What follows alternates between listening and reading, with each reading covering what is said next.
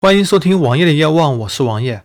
今天是二零一七年的二月三日，在上个月三十日，微软官方宣布，Windows 十的市场份额超过了 Windows 七，成为全球第一大操作系统。根据微软数据来看，Windows 十的份额为百分之四十六，而七则为百分之三十九，Windows 八点一则为百分之十三。同时，在一月三十一日，又是威斯塔诞生十周年的日子。威斯塔可是被誉为微软历史上最差的系统，但是其实不然，Windows 7其实是个威斯塔的简化和改进版。我们现在所看到的七、八点一、十，其实跟威斯塔并没有太大区别。威斯塔其实才是一个真正历史上的创新。OK，话题扯远了，我们回到这个市场份额来看吧。我们看看我们身边有多少人在用七，又有多少人在用 Windows 十呢？网友我的身边是都是十，基本上没有七了。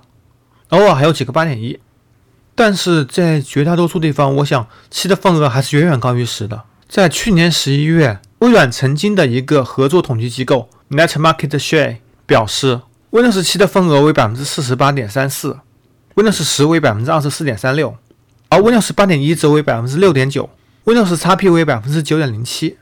数据不重要，我简单读一下。但是从这里面看，Windows 七是遥遥领先 Windows 十的，而 XP。却在八点一之前产生这么大偏差，可能是因为统计口径有问题。比如说，统计有访问某一个网站，它的操作系统是什么样的；统计有激活的同时在使用的份额是多少的。激活在使用可能不包括盗版，所以 XP 很可能会没有被统计在里面。而访问网站则会出现这样情况：很多老电脑都没有开机，开机的往往是比较新的电脑，或者说某些网站、某些软件需要更高版本的系统才能够正常运行。所以造就了统计的偏差，但是从整个统计中来说，Windows 十的份额是在逐渐攀升的，七则在逐渐下降。那么我们究竟应该选择哪个系统呢？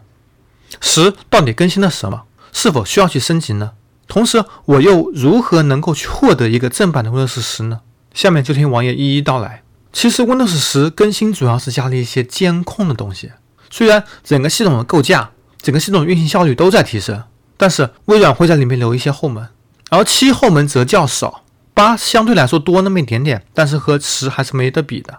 而在我周围比较在意个人数据的，都用了 Windows 八点一，Windows 七是应该早就被淘汰了。毕竟两千零九年的东西已经八年了，更不要提那十六年前的 XP 了，完全就不是一个时代的东西。如果现在让你去用 QQ 两千 C 那个经典的版本，你还会去用吗？所以对于网友我个人来说，还是建议大家使用 Windows 八点一或者 Windows 十。Windows 十更直接，更一目了然。八点一虽说微软监控少了，但是你装的程序对你的监控一点都没有少。你何不去用最新的东西呢？最新的是最好的。虽然十在初期有很多 bug，但是现在都已经解决了。你只要在使用中勾选不自动升级到最新版本的，不自动获取更新，等更新稳定了，三个月之后再来安装就完全 OK 了，没有任何问题。网友我也是这么做的。